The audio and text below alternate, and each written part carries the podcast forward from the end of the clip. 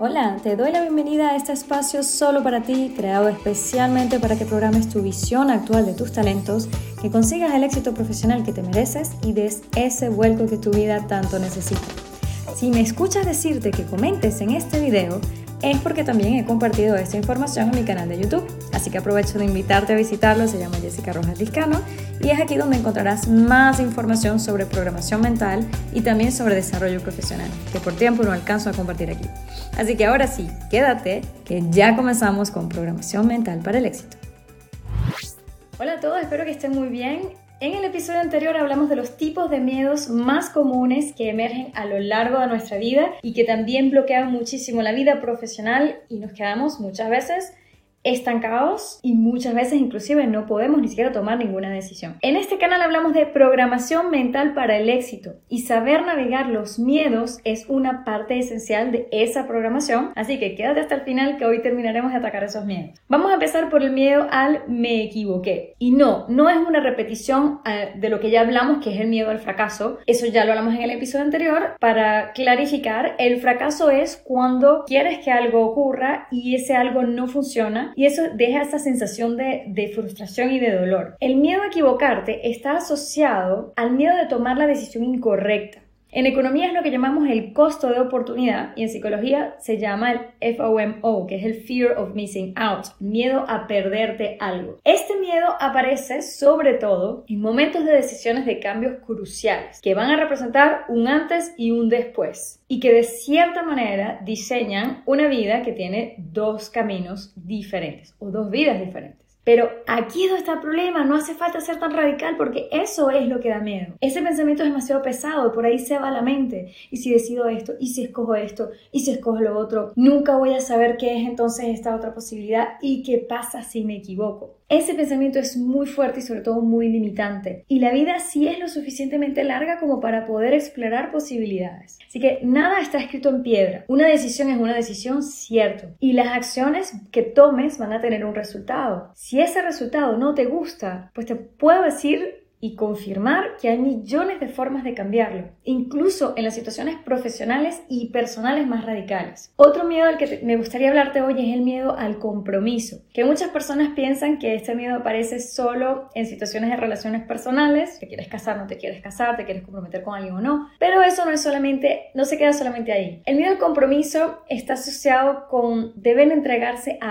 algo o a alguien y de cierta manera uno siente que va a perder ciertos grados de libertad propia. Ahora, si la libertad es un valor personal muy importante para ti, pues por lo general este miedo va a surgir con mucha fuerza. Sin embargo, también puede emerger cuando no tenemos suficiente confianza en nosotros mismos y comprometernos en algo que no sabemos que de verdad vamos a poder llevar a cabo, pues no nos resulta tan atractivo porque no, no estoy seguro, mejor no me comprometo. Este miedo lo veo muchísimo en clientes que tienen ganas de lanzarse como con su empresa o como independientes y se frenan y se dicen frases como la siguiente. ¿Y qué pasa si después me surge otra oportunidad de trabajo y no la quiero dejar pasar? Si estás sonriendo es porque esto te ha pasado. Y te cuento algo con toda la certeza del mundo. El día en el que te comprometes contigo, con tu empresa y con tu actividad, van a desfilarte miles de ofertas de trabajo. Y a todos les vas a decir no, gracias. Así que cero preocupaciones. Otro miedo que emerge en la vida y no solamente en el aspecto personal, sino también profesional, es el conocido miedo a la muerte, que se vuelve más común o, quizás más fuerte cuando tenemos familia o cuando alguien depende de nosotros y eso lo que hace es que nos,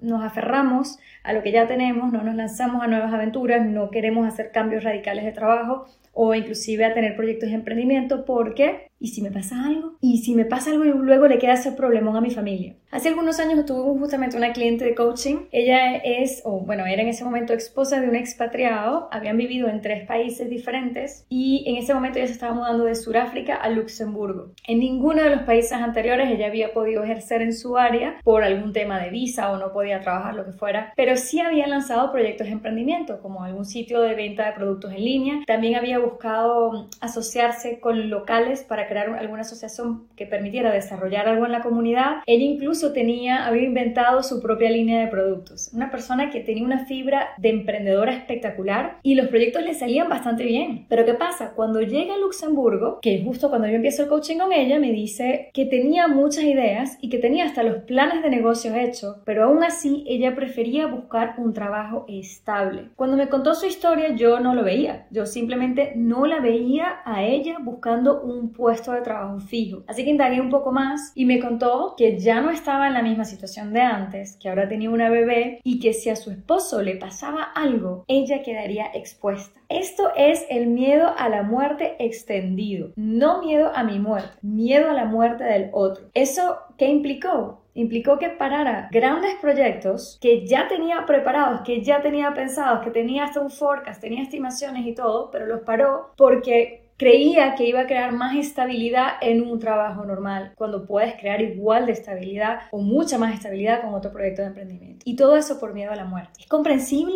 No lo sé. ¿Qué piensas tú? Hola, ¿llevas un tiempo devorando la información que este podcast te entrega? Si es el caso, entonces tengo una petición personal que hacerte. Como ya te has dado cuenta, practicar la vulnerabilidad y la honestidad con nosotros mismos, como lo hago cuando comparto mi experiencia personal o mis historias, tanto personal como profesional, para regalarte ejemplos que te ayuden a programar tu mente para el éxito y así obtener esa promoción que deseas o comenzar ese negocio con confianza, pues quisiera pedirte que me regales tu opinión, me des un feedback, cómo lo estoy haciendo Cuéntame al dejar un review en Spotify, Apple Podcasts o en la aplicación desde la cual te conectas para escuchar estos episodios de programación mental para el éxito. Desde ya, mil gracias.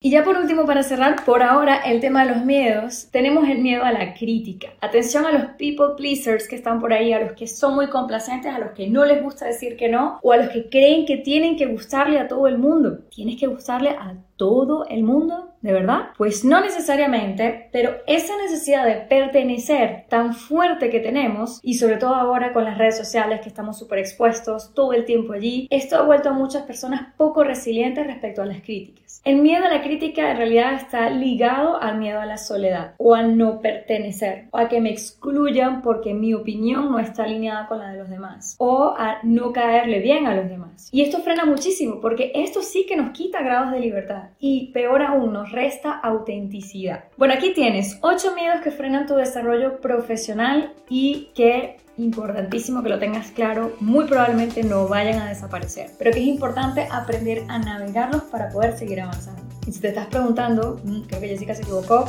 solamente nos habló de cuatro miedos, pues entonces anda a ver el episodio anterior en donde hablo de tipos de miedo parte 1. Un abrazo grande como siempre y nos vemos en otro episodio para seguir programándote para el éxito. Qué honor ser parte de tu programación mental para el éxito. Aprovecha esa intención que te llevó a encontrarnos y suscríbete a este podcast en la aplicación que estás usando para que recibas una notificación cuando un nuevo episodio de Programación Mental para el Éxito esté al aire. Y si estás en Instagram, me encantaría conectarnos allí también para apoyarte en este viaje al éxito con contenido en inglés y en español. Encuéntrame como Jessica Rojaliscano. Te deseo una semana muy productiva y que tu programación mental para el éxito se manifieste.